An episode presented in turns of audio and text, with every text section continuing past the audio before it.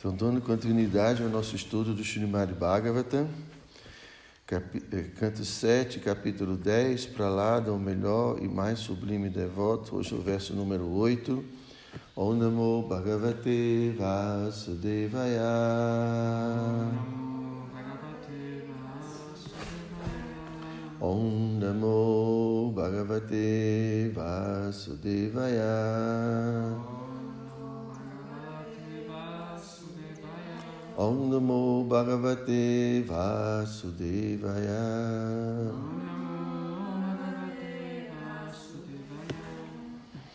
Indriyani Mana Prana Atma Dharmo Driti Mati. Rid Shri Steja Smriti Satyam.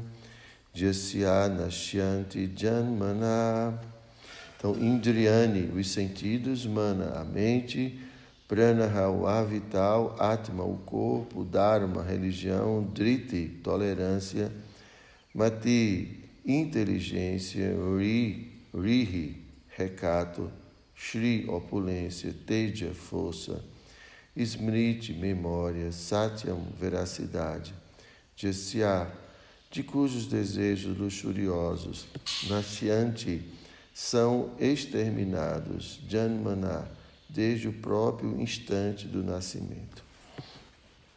Então, tradução, significado dados por sua divina graça, Srila Prabhupada. Ó oh, meu Senhor, devido aos desejos luxuriosos desde o próprio nascimento de alguém, as funções dos seus sentidos, sua mente, vida, corpo, religião, tolerância, inteligência, recato, opulência, força, memória e veracidade perecem. Significado. Como se afirma no Srimad Bhagavatam, Kamam Rid Rogam. Vida materialista significa que a pessoa é acometida de uma doença contundente chamada desejo luxurioso. Liberação significa ficar livre dos desejos luxuriosos, porque é apenas em virtude desses desejos que se devem aceitar repetidos nascimentos e mortes. Enquanto alguém não satisfaz, não satisfizer seus desejos luxuriosos, ele deverá submeter-se a consecutivos nascimentos para satisfazê-los. Por conseguinte, devido aos desejos materiais, a pessoa executa várias classes de atividades e recebe várias categorias de corpos, com os quais tenta realizar desejos que jamais podem ser satisfeitos. O único remédio é adotar o serviço devocional que começa quando a pessoa se livra de todos os desejos materiais. Anyabhilashita Shunyam.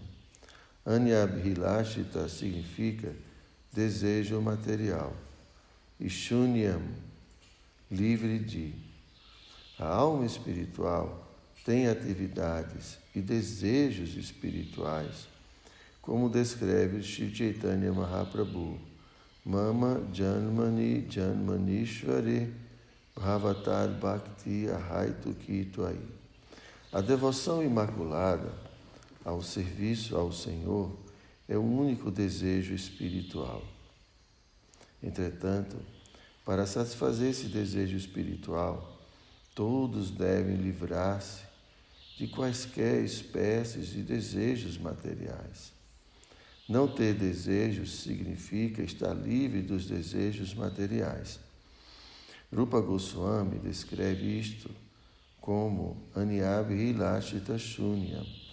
Logo que alguém apresenta desejos materiais, perde sua identidade espiritual.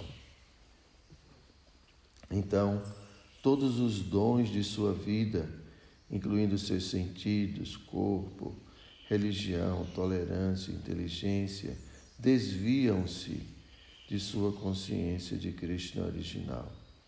Então, logo alguém passa a ter desejos materiais, ele não consegue usar seus sentidos, inteligência, mente e seus outros dotes de modo a satisfazer a suprema personalidade de Deus.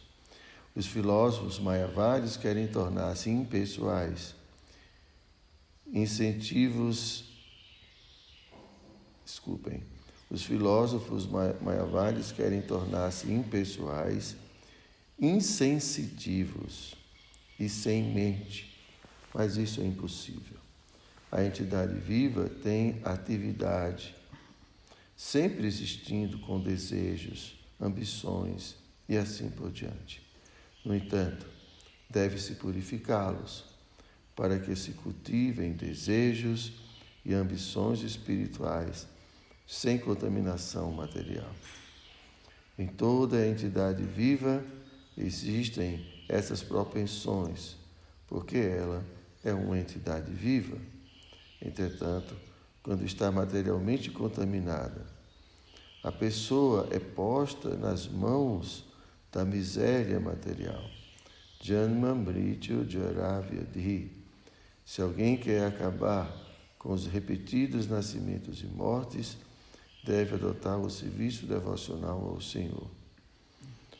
Savopadi Vinimuktam Nirmalam Rishikena Rishikesha Sevanam Bhakti Uchate. Bhakti, o serviço devocional, significa ocuparmos todos os nossos sentidos no serviço ao Senhor, a suprema personalidade de Deus, o mestre de todos os sentidos.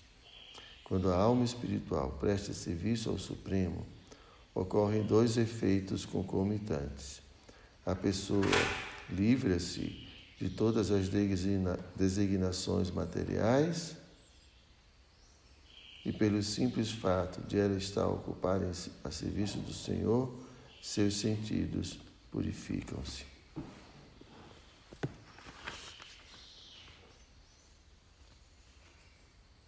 Então,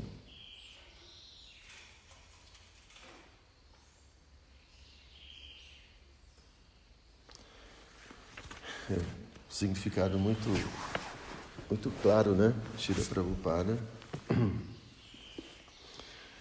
É, a gente tem falado sempre né, sobre que todo o propósito é ficar livre, ser uma pessoa livre.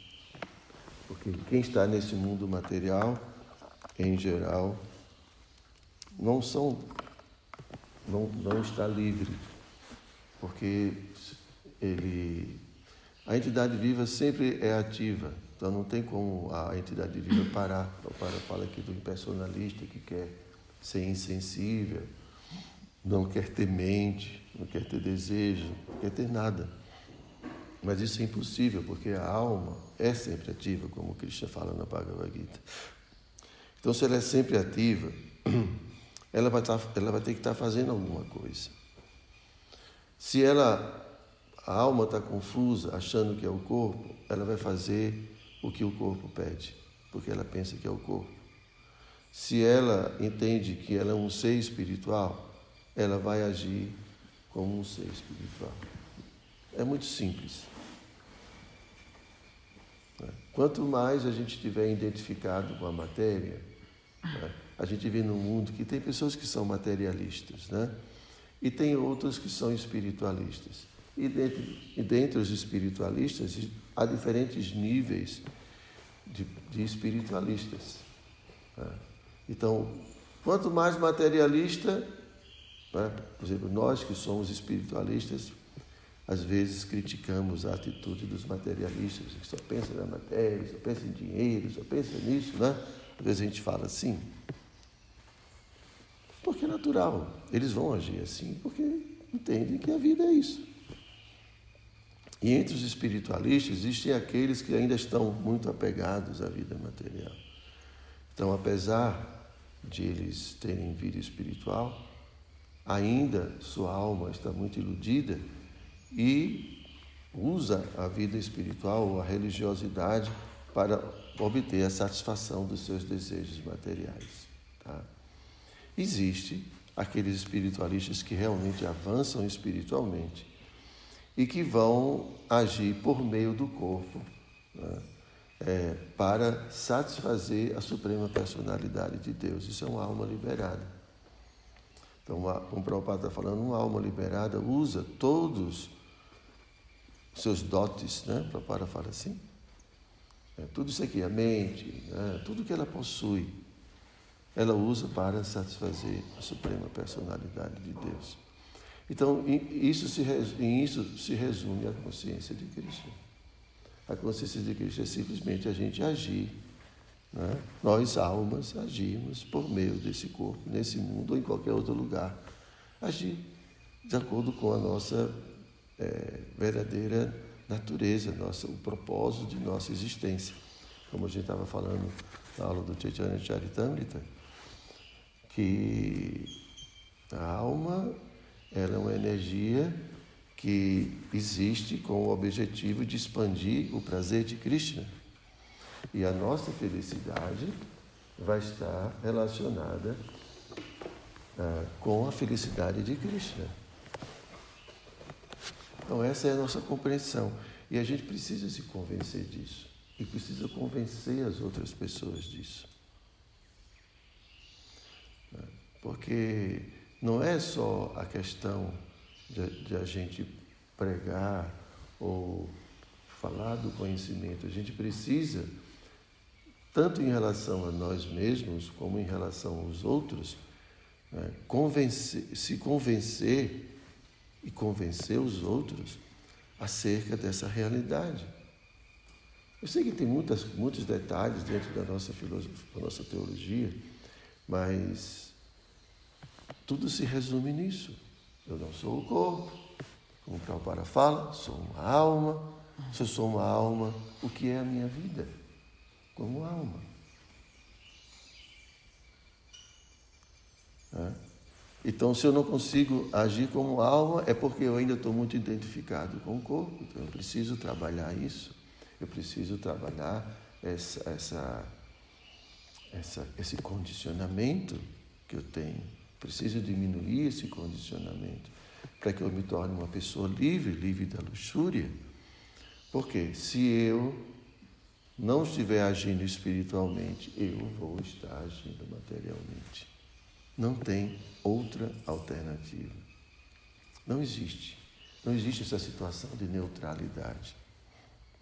Sempre a gente vai estar agindo. Né? Então, aqui, como o Pralado Maharaj fala, então no final, tudo que a gente tem, tudo que a gente é, recebe quando é, é, entramos nesse mundo material, tudo vai ser utilizado né, para a satisfação dos desejos que nascem constantemente. Ele chama de luxúria. Os constantes desejos, como Krishna na Bhagavad Gita fala, aquele verso, Apurya Manama Chala, que é o exemplo do oceano. Né? O oceano está sempre recebendo muita água, constantemente. E a nossa mente não para, constantemente recebendo é, estímulos, e muitos deles despertam desejos, são como rios que estão sempre entrando mas quem é que é feliz? É aquele que não vai dar atenção a esses desejos materiais. Essa pessoa tem paz. Né? Então, essa, a pessoa que não dá atenção a esses desejos obtém paz, e não aquele que vai atrás de satisfazer os desejos materiais. Então, a vida, a vida espiritual é isso. Conquistarmos né, a nossa liberdade como almas para poder usar tudo que a gente tem, tudo que foi nos dado para a nossa felicidade, né, que está relacionada à felicidade de Krishna. Acabou. É só isso. Né. Toda a nossa luta né, é contra os nossos condicionamentos, né, os nossos anartas que a gente adquire em contato com esse mundo. Então é muito importante a gente se convencer disso. Não é se convencer de todos os detalhes da nossa filosofia, mas principalmente, e por isso que Prabhupada insistia tanto, nós não somos o corpo, nós somos uma alma, servos eternos de Krishna. A gente precisa se convencer disso. Eu me lembro que Prabhupada, na época, logo no início, quando ele ia iniciar os devotos, o que ele exigia era. O que ele exigia, sempre ele perguntava como critério, né? Você acha que Cristo é Deus? Ah, sim, então, então você já está pronto para ser iniciado. A gente tem que estar convencido de que somos uma alma. Né? E também ajudar as outras pessoas a se convencerem. Não é só pregar, entende? É, pregar é uma coisa. Se ele quiser, se não quiser, é problema dele. A gente pode. Mas também a gente pode ter atitude proativa, não de uma forma impositiva ou de uma forma fanática, mas para o bem. Assim como, por exemplo, sei lá, um médico pode tentar convencer um paciente, olha, você precisa, é? você precisa tomar esse remédio, você precisa tomar esse remédio, por isso, por isso, por isso, por aquilo outro e tal. E aí o paciente, de repente, decide tomar o remédio, mas você está fazendo aquilo não é simplesmente para impor o que você pensa, o que você acha, o que você gosta, mas o que é, assim, aceito por todas as grandes autoridades espirituais. Não somos o corpo, somos uma alma, e por isso a gente tem que investir na alma e não no corpo. Que estar convencido disso. Se a gente não está convencido disso, como a gente vai convencer os outros? Né? E aí a gente pode aprender argumentos né? e argumentar de uma forma a ajudar as pessoas a se decidirem pela vida espiritual. Para o próprio benefício delas, para que elas não desperdicem o nascimento humano. Né? Desperdice todas as opulências que Cristo nos dá quando a gente vem a esse mundo. É, desperdiçar utilizando todas essas coisas para uma felicidade circunstancial, temporária. Faz sentido, não é? É muito simples a consciência de Cristo, é extremamente simples. Vocês têm alguma pergunta? Então, Gyantaraj Srimad Bhagavatam Ki Jai.